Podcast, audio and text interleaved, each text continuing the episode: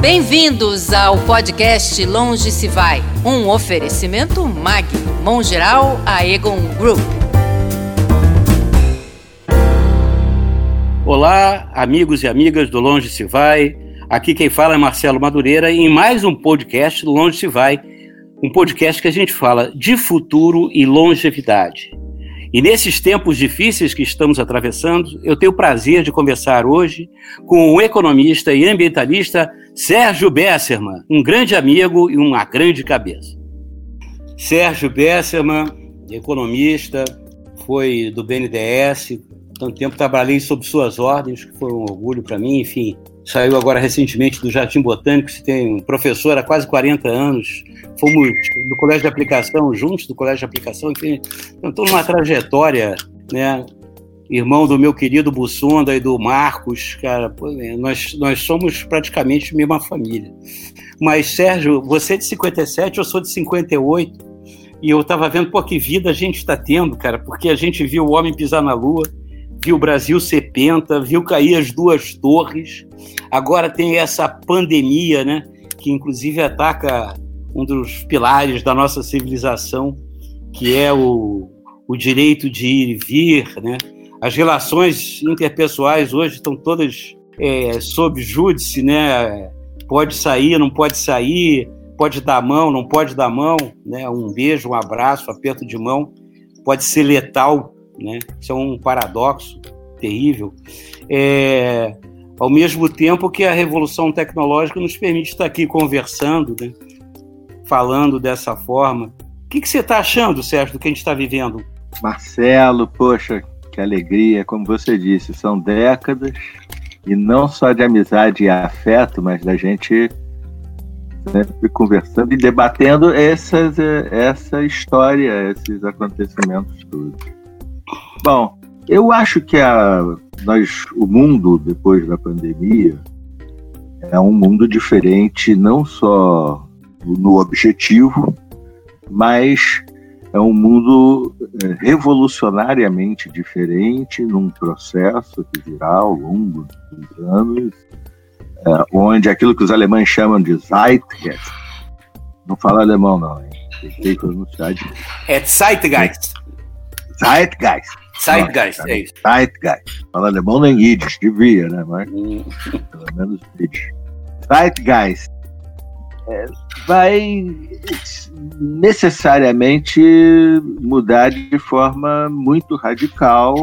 Não é a, primeira onda, a primeira onda já tem hoje temos aí o Orbán, as limitações de fronteiras, os problemas que você colocou, mas algo muito mais profundo mudou.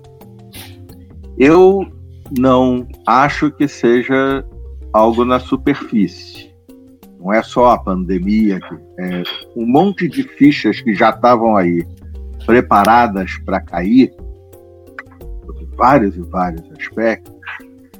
É, a pandemia agiu como se a pandemia como se fosse um sintoma, né, Sérgio? O, o, o caminho que a gente estava, a trajetória que a humanidade estava indo, deu ruim. Seria isso? Sim, mas, mas eh, eh, não exatamente. Deixa eu, deixa eu, tentar. A trajetória que a humanidade estava indo, não, realmente tem deu ruim no sentido, no sentido de que tem um muro ali na frente. A nossa locomotiva, o nosso carro está a 180 km por hora na direção desse muro.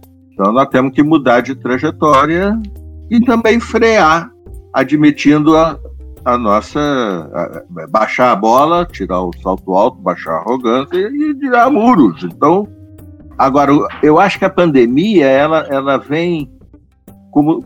É, o que ela provoca é que as fichas caem, as pessoas. A percepção da nossa vulnerabilidade, a, etc. e tal, vai, e você até colocou, na minha opinião, muito bem no início, é, ela vai contra a história que formou nossos espíritos nos últimos é, muitos anos, nas últimas décadas. Nós, nós somos do final dos anos 50. Então, basicamente, a gente viu o quê? A gente viu um uma forma de organização da economia e da sociedade, que a gente chama de capitalismo, basicamente dá certo, no sentido de melhorar muito o bem-estar. A própria peste, é uhum. importante uhum. que tem muita gente que vê assim a, a, o, corona, o Covid-19 agora como um castigo pelas coisas que uhum. fizemos de errado. Isso tem nada a ver, pô.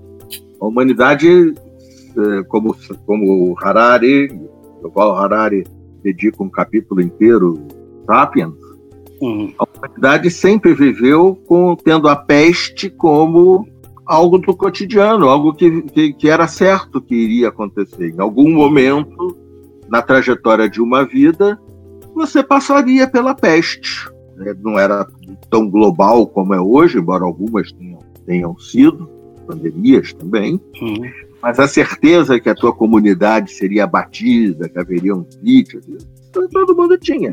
Foi justamente esse capitalismo de que a gente está falando, essa explosão de ciência, tecnologia, economia de mercado, mas ao mesmo tempo essa, essa fascinação seguida em torno de só crescimento econômico e essa, essa órbita da vida social, é a, a, a acumulação, o, crescimento econômico como se ele fosse solução de todos os problemas e o único objetivo, e ele desse conta de resolvesse todos os outros problemas.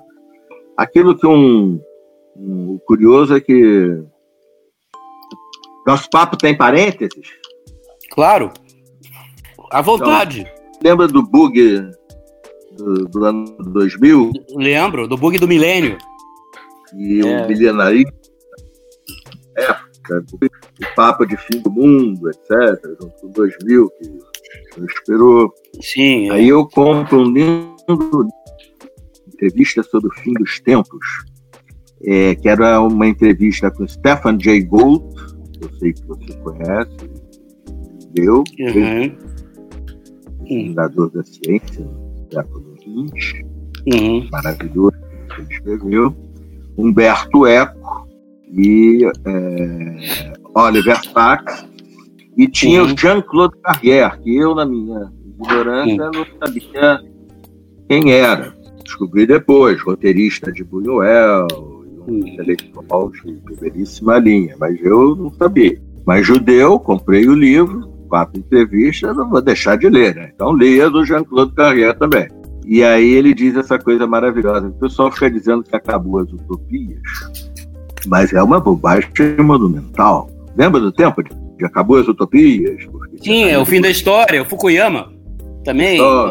Ah, mas basicamente acabou as utopias, não tem direita nem esquerda, não sei o quê, blá, blá, blá, blá. E ele diz, isso foi antes da grande recessão de 2008, ele diz: é, Isso é uma bobagem. Nós vivemos imersos numa utopia. Quem está na utopia não percebe que é uma utopia. O stalinista convicto não achava que ele estava no meio do stalinismo, responsável pela morte de é. milhões. Ele achava que ele estava ali, naquele momento da história, hum. de, tal. E, e aí ele diz: nós vivemos imersos numa utopia vivemos na utopia da técnica.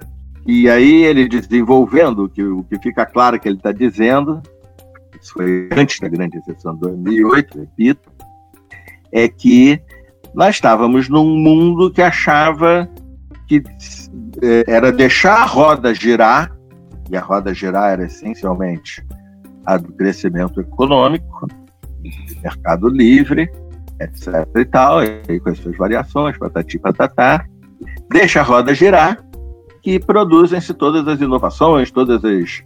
É, consegue-se resolver todas as, as, lacunas de informação, as falhas de mercado, usando linguagem de economista, deixa a roda girar e os problemas se resolvem. E essa foi a nossa história. Nós vivemos os anos 60, 70, 80. Em 89, uma das utopias, essa realmente, ela morre.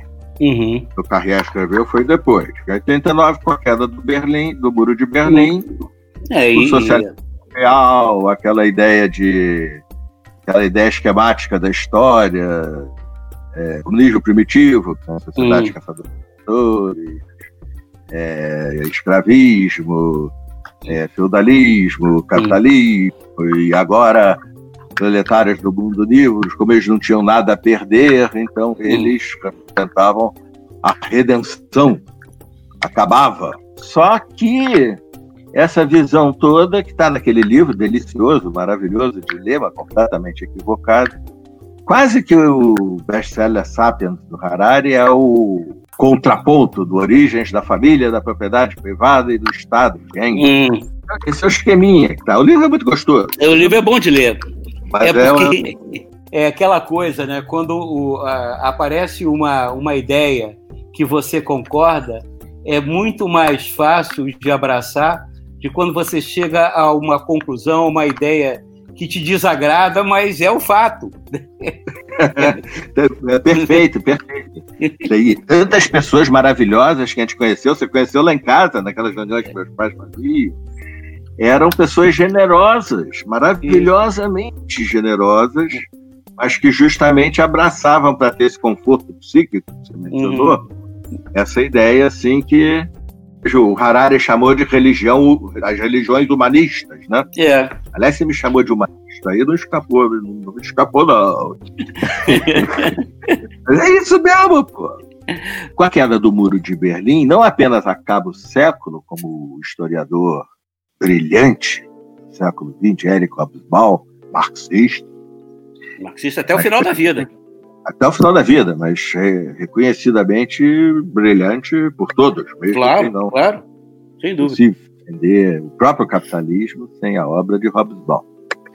É, mas não acabou só o século, acabou também a, essa ideia de que estatizar os meios de produção, planejamento centralizado. Então, mas o ponto que eu queria anotar, e aí nós trabalhamos juntos no, num banco criado para isso, né, Marcelo? É verdade. BNDE, hoje BNDES, S de social.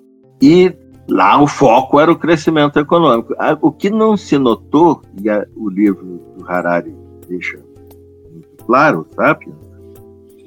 É que também o, o objetivo daquela utopia era o mesmo da sua antítese. O modo de produção hum. capitalista que só tem crescer, crescer, crescer, como a gente vinha falando, era apenas a ideia de que estatizando, planejando, etc e tal, você chegaria é, os, mais eficientemente. Os dois buscavam um modelo de você otimizar a produtividade da economia. Eu, eu imaginava assim né? Um do modo coletivo e outro através da, digamos assim, inici da iniciativa individual. Mas prossiga. E, e, é isso aí. E em 89 a primeira morreu. O que não está, talvez, é uma das fichas que essa pandemia vai acelerar, o coronavírus vai acelerar o entendimento. Então não é, como a gente começou falando, isso é uma digressão, mas é uma digressão Sim. que a gente volta com clareza ao, ao ponto. Não é consequência da pandemia. A pandemia faz, ajuda a cair essa ficha que já caiu para muitos, mas não uhum. caiu ainda no espírito da época. É, qual é a ficha? É que a outra utopia, aquela que o Jean-Claude Carrière, roteirista de cinema, veja, foi de um. E, e, como você falou, trabalhava com Bunhel, que era um. Su, trabalhava com Bunhel, surrealista. Surrealista. Olha que maravilha. Uhum. E ele já dizia, então, descrevia isso como uma utopia, ou seja, já dizia que ela estava sentada sobre pés de barro, como se diz, né? não era a realidade. Essa outra utopia também morreu em 2008, como vampiro com estaca de madeira do coração. Uhum. Nós tivemos a, a grande recessão, estamos ainda imersos nela, todo o nível de atividades de economia dos Estados Unidos, emprego quase zero, antes da pandemia. Uhum. Isso era. Peraí, dizer que o paciente está bom, mas ele está com febre, a não ser que fique tomando um remédio antitérmico todos os forte todos os dias, taxa de juros zero. Taxa de juros zero. Não, isso é uma coisa curiosíssima que eu estava me ocupando de. Você sabe que é, o que era hobby virou profissão, o que era profissão virou hobby. Então, o estudo da, da economia, das ciências é, econômicas e sociais e tal é, é, é minha paixão, né? E eu estava estudando justamente essa questão do, do, da taxa de juros zero, ou mesmo taxa de juros negativa, quer dizer, eu, eu, te, eu te apresento um futuro, o seguinte, você me dá 100 hoje, e eu te garanto que daqui a 15 anos eu te devolvo 90. E você, satisfeito, me dá os 100. Quer dizer, a incerteza sobre o futuro é total. Seria isso? Matou, exatamente isso. A taxa de juros zero significa que você não tem uma expectativa de que o crescimento econômico nas próximas duas décadas, três décadas, vai acontecer e vai poder te pagar.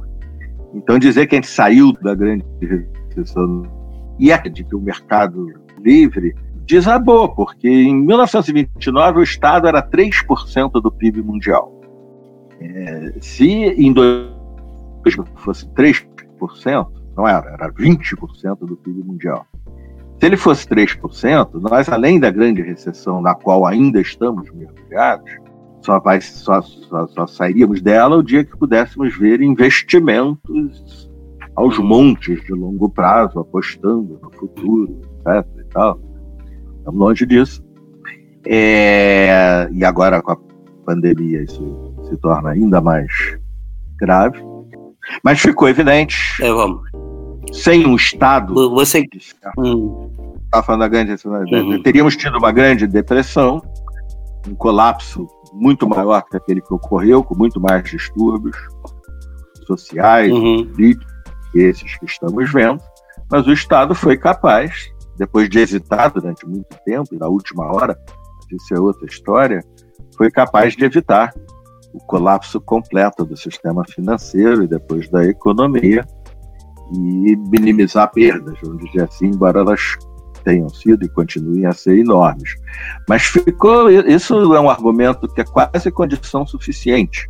Mas, é, a grande recessão de 2008 mostrou que aquilo também era uma utopia. É essa utopia de que Bastava a roda continuar girando do jeito que vinha e a gente resolveria mesmo aqueles problemas que o capitalismo ainda não tinha resolvido, como uma, desigualdade enorme crescente, como o fato de que centenas de milhões sem água potável ainda. Pois é, Sérgio, é, é aí que eu falo. Você está no século XXI, e aqui, por exemplo, metade da população brasileira ainda não tem esgoto, que é uma, uh, que é uma conquista da humanidade do século XVIII. É, você, você tem hoje no mundo uma, uma assimetria muito grande na questão de renda, né? da acumulação de renda. Aqui no Brasil, por exemplo, 1% da população tem 40% da renda. É, você, você não acha que a gente chegou numa situação extrema uma situação quase praticamente de ruptura, quer dizer, como, como dá, não, como, como tá, não dá para continuar. Concordo totalmente, mas eu noto que é um fenômeno político. O bem-estar das pessoas aumentou, político-cultural, no sentido maior. Hum. O bem-estar das pessoas aumentou, é, a pobreza diminuiu, a expectativa de vida aumentou, a renda média aumentou, a mortalidade infantil caiu mesmo no mundo mais pobre. Agora, a desigualdade aumentou. E essas tragédias todas, como você falou, centenas de milhões sem água potável, etc. e tal, elas se tornam inaceitáveis. Mas é um fenômeno profundo, cultural, para a humanidade, porque elas não são mais necessárias. A humanidade tem riqueza e capacidade suficiente, mais do que uhum. suficiente, para que isso não ocorresse. Então, o capitalismo tem uma virtude, ele aloca recursos mais eficientemente para o crescimento econômico do que qualquer outro sistema, principalmente do que aquele do socialismo real. Mas ele tem um tremendo defeito, ele é, o mercado é cego e surdo para qualquer outros valores que não sejam esses de maximizar a acumulação, ou seja, de crescimento econômico. E isso tem que vir de fora para dentro. Isso no passado vinha nos estados-nação Nessa história que nós vivemos e estudamos, o estado de bem-estar social, o Júlio Deus, mas acontece que nas últimas décadas globalizou-se inteiramente o mercado e a produção e o consumo. mas não se globalizaram, a sociedade civil, a opinião pública, a opinião pública, e aquela hum. parte da sociedade civil mais antenada, direitos, hum. e assim por diante. Essa é uma das grandes contradições. Os problemas do mundo hoje são globais, como a pandemia, mas também como coisas mais graves até do que a pandemia, como a crise climática, principalmente a crise climática. É um do, dos, dos, tijolos maiores daquele muro que a gente falou que o carro vai bater. É, e, tá, e, acontece com ele o mesmo que está acontecendo com a pandemia agora, só que agora acontece em, em dias. É, você, você me falou uma coisa que eu achei interessante, que a, a, a questão ambiental ela, ela vai acontecendo assim a prestação. É um processo contínuo que as pessoas não se dão conta ou fingem que não se dão conta. Enquanto a questão da pandemia apareceu como se um, um raio, né? um, um súbito raio. É exatamente isso que eu acho. Que é um raio que cai e aí ele. Aliás, a imagem do raio, ato falho ou não, é muito boa porque ela provoca dano, provoca impacto, mas ao mesmo tempo ilumina, né? É verdade. Aquele clarão, relâmpago, uhum. tal, não sei o quê. Essa imagem do raio é boa, Marcelo. Registra royalties aí correndo. Não, mas é, você estava me conversando, se a gente estava conversando, você falou o que eu achei interessante isso, que era essa essa ideia, quer dizer, a gente acha que, por exemplo, a, a, a pandemia, sim, a questão a questão de saúde pública hoje, é, ela acho que ela definitivamente entrou para a agenda mundial, para a agenda, porque antigamente era quase figura de retórica, né? Era discurso político, a questão de educação, a questão de, de saúde e tal, é, era só para constar. É, assim como a questão ambiental. Né? Uhum. Eu, será que a, a, a, a, política, os homens públicos têm capacidade de entender isso, se dão conta de que é fundamental você ter se reinventar? Intelectualmente, muito poucos. O processo político hoje em dia, às vezes dá uma sorte de selecionar um Obama, por exemplo, e às vezes dá um azar monumental de selecionar um, selecionar um Trump. Veja Sim. que eu não estou falando das posições do Obama e das posições do Trump. Sim. Falando do fato de que o Obama era um sujeito que respeitava a ciência, as uhum. evidências, mesmo que fossem contra a opinião dele, mesmo que ele errasse, mas ele uhum. levava isso, o argumento, a, a, discussão, a ciência, os especialistas, em consideração fundamental. E o Trump é um sujeito que não dá a menor bola para isso. Então o processo político é muito aleatório em relação a isso. Só que não dá mais. Você falou bem, a questão de saúde. Fica evidente que a gente precisa de algum grau de governança da saúde Sim. global. Veja, não é governo, pelo amor de Deus. É gestão, é, é gestão. É gestão de saúde que tem é global. Ah, e o Estado-nação que não quiser ficar? Depende. E se ele for foco da epidemia, o que, que faz? Isola ele completamente? Eles que se virem para comer, beber, etc e tal. É, então nós temos um problema. Em mudança climática é um é exatamente o mesmo problema. Tem que ser global. Uhum. Não pode deixar uhum. de, de, ser global. Outro uhum. aspecto dessa coisa do, do, raio que você falou que ele ilumina a nossa vulnerabilidade. Mudança uhum. climática, eu acompanho isso entre os melhores economistas que eu tive a oportunidade de conhecer na vida. Uhum. É, podia contar aqui todo um anedótico da evolução disso nas últimas décadas, mas uh, a economia, que é aquela ciência que se orgulha de ser mais materialista que as outras ciências sociais, lidar com o crescimento do PIB, a produção, o consumo, uhum. etc. e tal, elas fazendo piada, caricaturando, mas é uhum. é verdade se deu ao luxo, nós, economistas, demos ao luxo de ignorar, mesmo com esse orgulho todo de sermos materialistas, ignorar uns aspectos que a realidade tem, a física, uhum. a biologia, as ciências da Terra. Recentemente, o Nordhaus ganhou o prêmio Nobel, trabalho com mudança climática, mas a grande maioria achava, e achava mesmo. Alguns teorizaram, outros falavam isso, eu ouvia o tempo todo. Mas alguns teorizaram, escreveram livros. E que bastava deixar a roda girar, e fazendo os ajustes ali, aqui e tal, não sei o quê. Uhum. E isso, se você pensar que a Terra é um sistema fechado, uhum. limitado, planeta, uma bola. Uhum. Mas, não é bem, não é, plana, não é plana, mas também não é esférica. E meio fechado, quer dizer, entra muita luz do Sol e sai radiação. Mas tirando isso, é um sistema uhum. fechado. Essa ideia de que vamos embora, vambora, e gira a roda, gira a roda e aumenta, gira a roda, gira a roda, gira a roda e aumenta, aumenta, aumenta, aumenta, aumenta, aumenta. Ela não, não se sustenta teoricamente. Um economista romeno que vivia nos Estados Unidos e era dos dez mais é, teorizou isso nos anos 70. Nicolas Georgescu Rogan, um economista romeno que era dos mais importantes e foi ridicularizado pelo próprio Paul Samuelson, na reunião dos economistas lá dos Estados Unidos, uhum. chama-se ANPEC, que agora o nosso colega Rogan está enveredando pelos caminhos do esoterismo uhum. ecológico. Eu não quero falar mal do, do Paul Samuelson, não, estudei nos livros dele.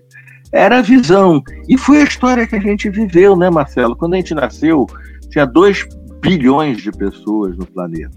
Depois Hoje de tem quase 8. Em é, 60 anos de... tem quase 8. Exatamente. Depois de 298 mil 950 anos, mais ou menos, 2 bilhões de pessoas. Aí, nos 60 anos da nossa vida, hum. 8 bilhões de pessoas. A gente viveu num tempo especial. É, estamos vivendo, né? Num tempo... Estamos vivendo essa roda girando enlouquecida que gerou muito bem-estar mas que aí ela, ela agora, na questão ecológica, está batendo naquilo que a gente chama limites do planeta.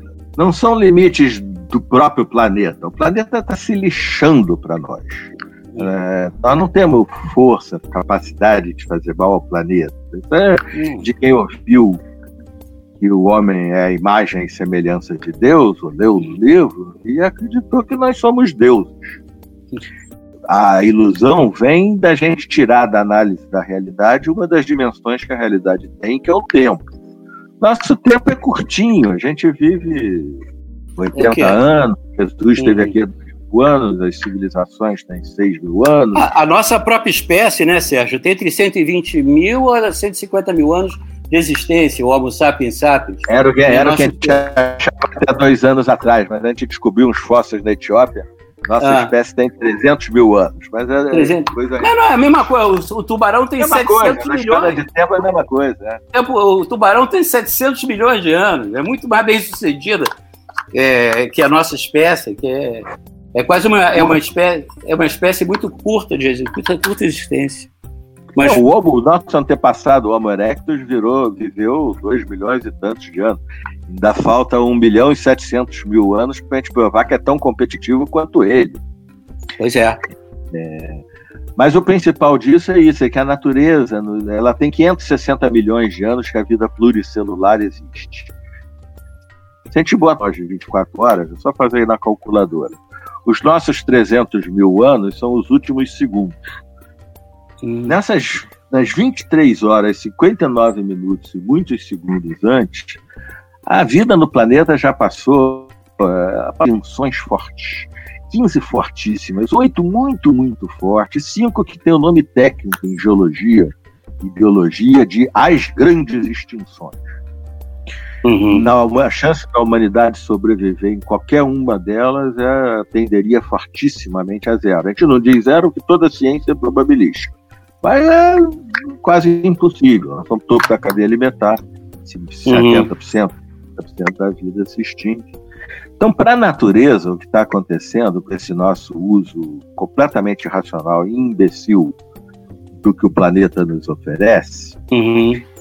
é, é, que a roda está girando.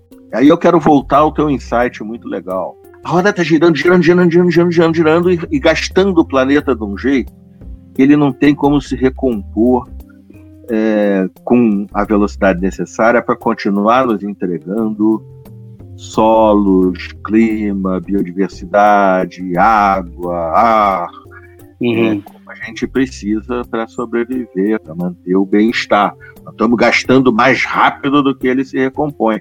Mas isso é um problema para a natureza do nosso tempo e para nós, 7 bilhões é, pra... de É, nossa espécie. Da nossa espécie. As baratas não têm nem aí para epidemia. Pra, pra, pra, exatamente, para a natureza é assim, eu estou extremamente doente por dois segundos. Tic-tac, é tic-tac. Eu tô boa, mas nós, os humanos, não estamos mais aqui. A natureza do nosso tempo, que a gente tem todo o direito de amar, e também tem o direito de não amar, cada um é um indivíduo humano livre. É, mas a natureza do nosso tempo, a gente depende dela. E nós somos parte dela. Dentro de cada um de nós tem 300 a 400 trilhões de seres vivos. A gente vive na biosfera do mesmo jeito que vive na atmosfera. Então a gente depende dela. A natureza do nosso tempo e nós é que estamos ameaçados, não é o planeta. Uhum. uhum. Então, agora essa ficha, agora eu quero voltar ao teu raio, que eu achei esse, essa imagem uhum. muito, muito, muito boa. É, essa ficha é muito difícil de cair. As pessoas da nossa idade são pessoas que viveram esses 50 anos em que peste era uma coisa impensável em que guerra tinha deixado de ter. Guerra mundial era impensável. Ela seria nuclear, ela acabaria com. Em que o bem-estar, seja que era de direita, de esquerda, coisas do século passado. Direita e esquerda sempre vai existir. Sempre vai ter gente que acha que mais eficiência é o que resolve mais rápido e distribuir melhor, tal, não sei o quê. Não, eu, eu, acho que os, do, os dois modelos buscam maior produtividade é, no, no, no cômputo final, elas buscam maior produtividade da economia como um todo. Eu só acho que a diferença está aqui. Um é através do, da, da, da, propriedade coletiva do meio de produção e a outra da propriedade da iniciativa individual, da, enfim, da propriedade individual do, do, dos meios de produção. Está meio antiquado, mas enfim, mas para na verdade, estou metendo minha colher num, num, assunto que não é meu, eu sou engenheiro. Concordo, Marcelo. É, essa discussão é antiga, vai, vão, vai mudando o jeito de aparecer. As duas querem a mesma coisa. Ela está no Talmud, os rabinos discutindo. No século passado, ela aparecia desse jeito que você comentou. Eram as narrativas que eu acho que morreram completamente. Uma dizia mercado, quanto mais no mercado totalmente livre, a outra falava em estatização dos meios de produção. Elas morreram do jeito que as grandes questões costumam morrer. Nenhum dos dois lados ganha. Costuma ser assim da história das ideias. Uhum. Só pode ter mercado se tem um Estado forte. Sem o Estado forte, isso degenera. A Companhia das Índias Ocidentais contrata 60 mil mercenários, sai matando todo mundo e controla uma parte do mundo. De outro lado, você só tem o Estado, você inibe a iniciativa privada, o mercado, que comprovadamente alocam muito, comprovadamente da história, uhum. alocam muito, muito mais eficiência, os recursos do que qualquer outra coisa. Essas narrativas é que morreram, e as narrativas do século XXI voltarão a surgir pela própria história. Os intelectuais são só uma pequena parte disso. Eles não vão formular e aí depois as coisas acontecem. Pelo contrário, eles vão correndo atrás. Mas elas morreram. A gente está naquilo que o grande sociólogo Zygmunt Bauman chamava de interregno. Duas narrativas uhum. morreram, as novas narrativas ainda não surgiram. Esquerda e direita do século XXI são, da minha uhum. super moderna opinião, aquela história do que o Sunder dizia que todo economista brasileiro é careca, né? Falou para mim, por quê? Eu sou careca. Por quê? Aí ele passa a mão na cabeça e diz, ai meu Deus, errei de novo. Todo santo dia, tem santo. É.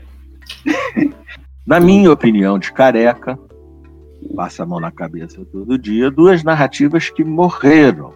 Morreram na história, mas nas nossas mentes não, por causa daquilo que você falava, Marcelo. Foi uma história que a gente viveu, ela 6 bilhões, 7 bilhões de pessoas a mais durante nossas vidas. Uma coisa assim meio extraordinária, a roda girando a todo vapor. É tão difícil de perceber. É incrível que economistas demorem para perceber que mudanças climáticas têm um impacto na macroeconomia global, igual um raio, ou muitos e muitos raios. Eles, uhum. são, eles trabalham com macroeconomia global mas é, é, é, negam, é como se isso não, não, não tivesse acontecendo. E aí, uhum. de repente, vem esse raio da pandemia, ina essas fichas todas é, uhum. que estão para cair, que estão esperando.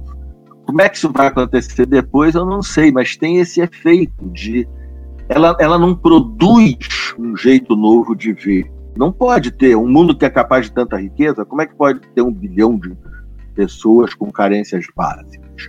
Um mundo que sabe o que está fazendo com o clima e os custos uhum. tremendos em vidas e dinheiro, infraestrutura, uhum. patrimônio que tem pela frente. A gente sabe disso.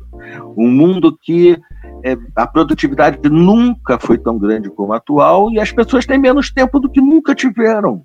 Isso é meio maluco, é completamente maluco. Você não tem tempo para mais nada de tanto trabalhar no mundo que é mais produtivo do que jamais foi e que as neurociências, junto com a economia, descobriram que ganhar mais não faz você ficar mais feliz, a partir de certa renda. Né? Isso.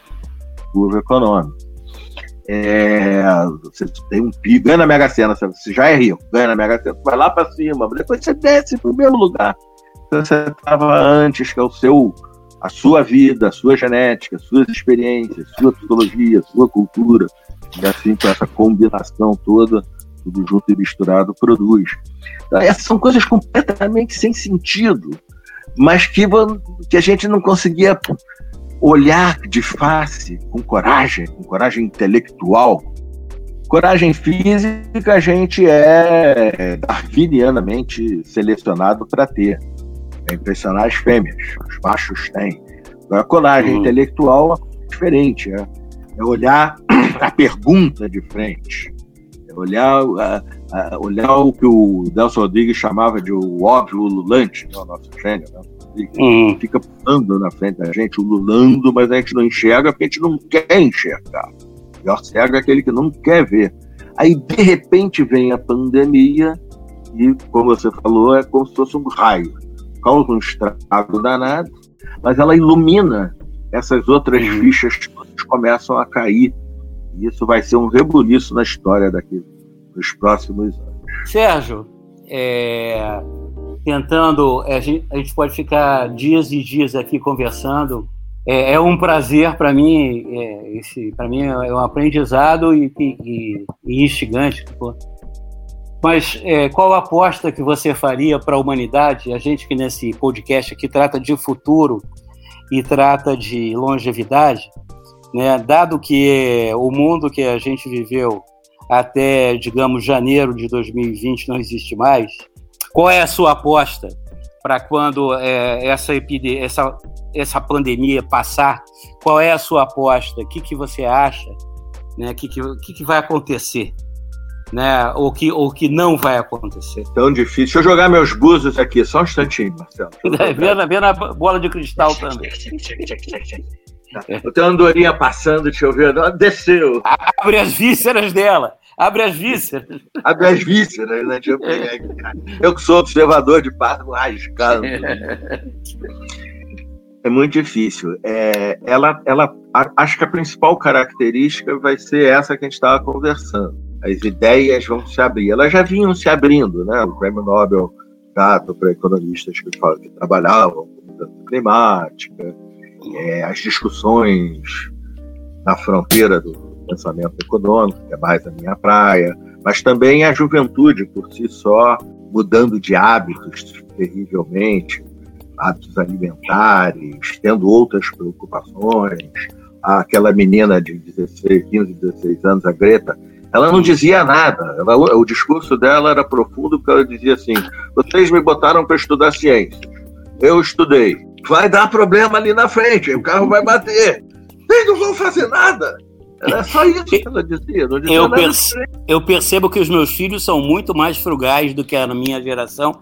Eu, eu queria ter um carro, meus filhos não querem, que preferem andar de bicicleta, não ligam para marca de nada, para uh, uh, o importante é ser frugal e estar tá em, em, digamos assim, uh, em consonância com a natureza. Eu vejo essa, essa tendência claramente.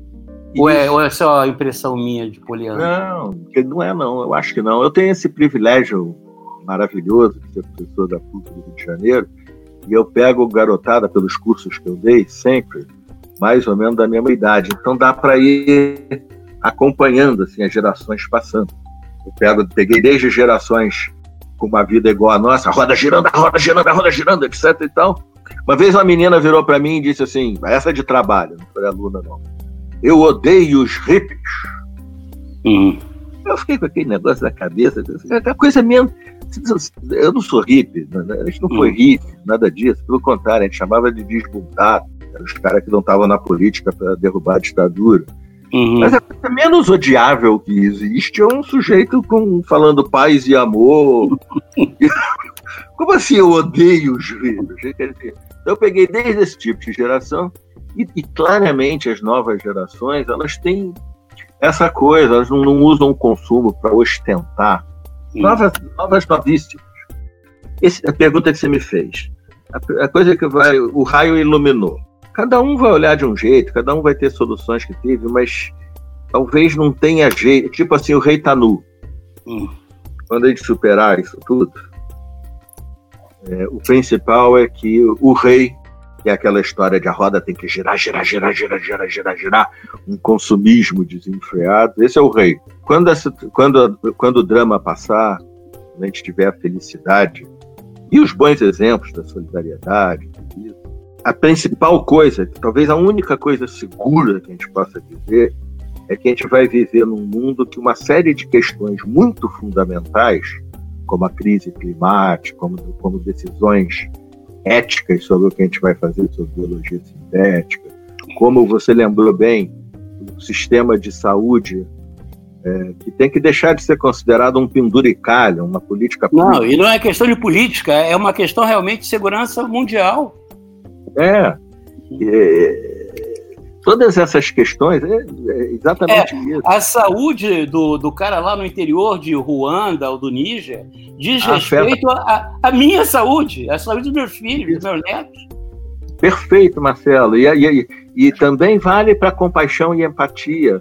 Nenhum de nós é capaz de passar por uma criança que está morrendo na rua, na sua frente, de fome, e deixar de parar e salvar aquela criança, certo? Porque uhum. ninguém é capaz disso. Hoje em dia, quando você tem a informação que tem crianças morrendo de fome no Sudão, você tem a mesma chance de ajudar qualquer uma dessas crianças do que ela, se ela estivesse na tua frente, na rua. Entra na internet e seleciona o melhor jeito que te oferece a melhor garantia, a melhor transparência e salva uma criança de morrer no Sudão. Agora, tem que, olhar isso de, tem que olhar isso pela frente. Se a gente não muda o jeito que o mundo é, eu estou voltando à questão da desigualdade que você colocou. Hum. Ela também é igual à saúde, igual à crise climática, igual decisões éticas hum. vai se dividir mais de uma espécie. A desigualdade e a, e a extrema miséria são coisas diferentes, mas a desigualdade num contexto de extrema miséria, ou seja, está sobrando para ajudar, é, ela é civilizatoriamente falando inaceitável, porque é, é igual passar na rua e ver a criança morrendo de fome e não fazer nada, porque é fácil. Uhum. É, é, é, é, então, não pode ficar dependendo de pequenas. São questões da alma de cada pessoa. E o raio, essa tragédia, ela iluminou isso. Nós vamos, não tem mais necessidade de coragem. O rei está nu. Agora, quem quiser, assuma a covardia. O negacionismo, mesmo muito claro, as razões dele, você deixou claro, a gente viveu essa vida. Hoje é obrigatório, e o próprio Harari também fala isso nos livros dele, você se reinventar constantemente é, é, é fundamental para você prosseguir vivendo. Você tem que permanentemente se reinventar. E não é fácil se reinventar, nem aos 10 anos, nem aos 60, mas é um dado.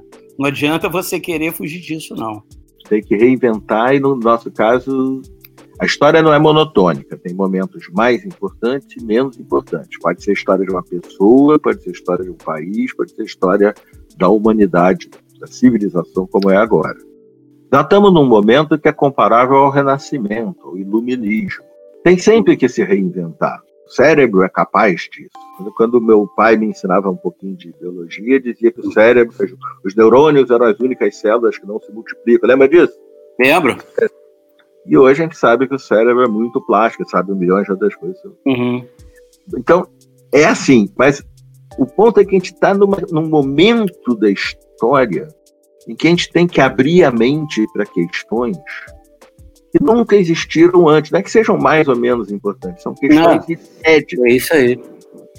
Por exemplo, hum. é, nós, nós somos tribais, arvinianamente falando. Chimpanzé é muito tribal, mata quem invade o território dele. Uhum. Bonobo não é tribal, uhum. vive em paz, é matriarcado e tal. Nós, os humanos, então um grande livro, chama-se Eu Primata, Franz de Waal, os melhores uhum. primatistas, os grandes. O livro é lindo. Uhum. Nós somos intermediários, mas a gente sempre foi tribal, sempre. A uhum. tribo é se expandindo. Hoje são estados-nações. America first, Brasil acima de tudo. Hum. Brexit. Não, esse, esse individualismo ele vai, não vai levar a lugar nenhum, mas não, mas pro, é mais é, é isso, é. é. mais que isso, é, é isso e é mais que isso, porque nós temos problemas gigantes, enormes que a gente estava negando e que são globais. E tratando de picuinhas, e se preocupando com picuinhas. Então, então, ou a gente encara o problema global, crise climática, pandemia, não sei o quê. Educação. Ou a governança, educação, saúde, como você se lembrou. Ou a gente encara isso para criar uma governança global, ou a gente se enfia a cabeça dentro do buraco, que são os. A gente se enfia ali no, no que os caras acusam de globalismo. Ah, no globalismo, ah, no governo mundial não tem conspiração nenhuma. Os problemas são globais, Cacilda. Desafio número um. Desafio número dois: tempo. Os africanos têm um, um povo africano tem um ditado que diz: uma sociedade cresce quando homens e mulheres plantam árvores para dar sombra que eles nunca chegarão a ver. Uhum. É um ditado. Mas é isso. Nós nunca vivemos assim. Cada geração vive sua vida, a geração que vem depois vive a vida dela. Agora a gente impacta o que vem pela frente. Não só dos que vão nascer, mas dos que já nasceram é, dos 7 bilhões de seres humanos, 2 bilhões estarão vivos em 2100, quando o planeta já será outro, por conta uhum. da crise climática. Eles vão assistir tudo isso, eles vão passar por todos os impactos. Uhum. Então, são futuras gerações a nascer. A gente, meus alunos, já estão aí, vão viver essa, esse profundo impacto da crise climática, mesmo uhum. no meio climático. Então, Será que nós somos capazes de tomar ações? No nosso coração está a ideia de que a gente deve assumir certos custos hoje para evitar custos muito maiores no futuro? Eu tenho 62, você tem 60 ou 61?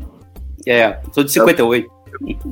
Se a gente for bem individualista, nós dois sabemos economia, não vale a pena. Aí eu assumir custo hoje para quem. Eu vou morrer. Vou morrer Sim. antes de ver os grandes impactos. Vou ver já muita coisa, mas. Agora, Sim. se a gente não for estritamente individualista, a gente pode pensar que talvez valha a pena e até ser gratificante. Ser, a gente sair melhor, como hum. até no bem-estar, melhor consigo mesmo já são valores diferentes do que o consumismo. Está tudo mas imbricado numa única.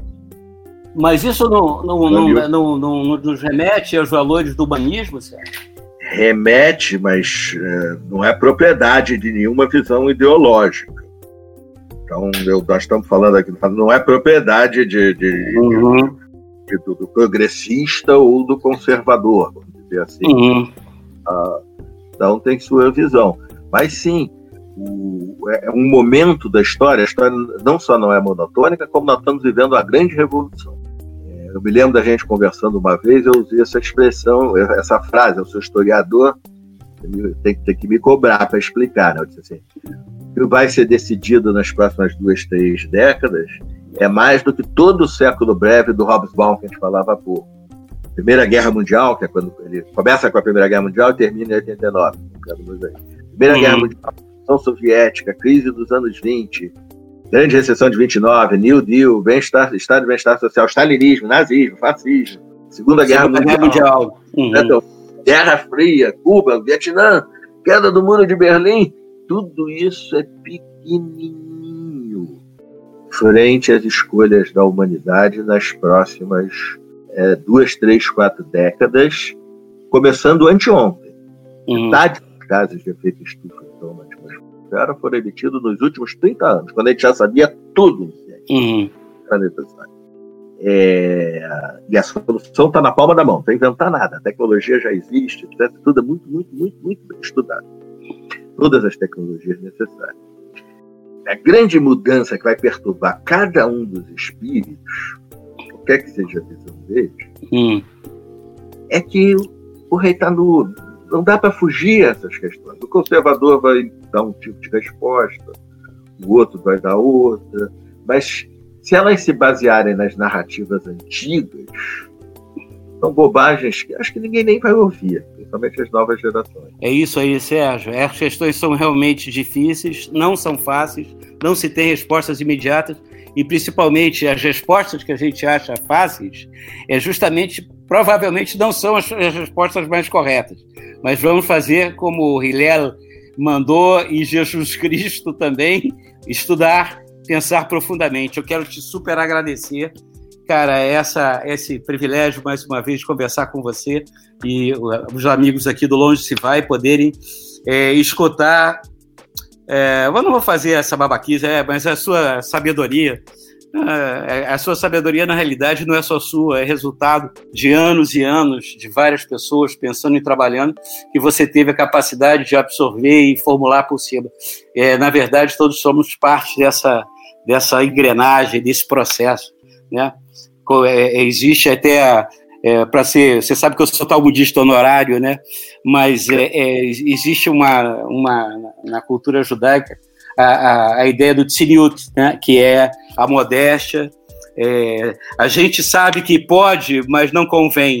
Não convém você ficar, né? É, você ser opulento, você ficar, mesmo sendo rico, ficar exibindo a sua riqueza a, a sua riqueza intelectual é, na verdade, que você, com tanta modéstia e tanta capacidade de comunicação, você, você divide com a gente.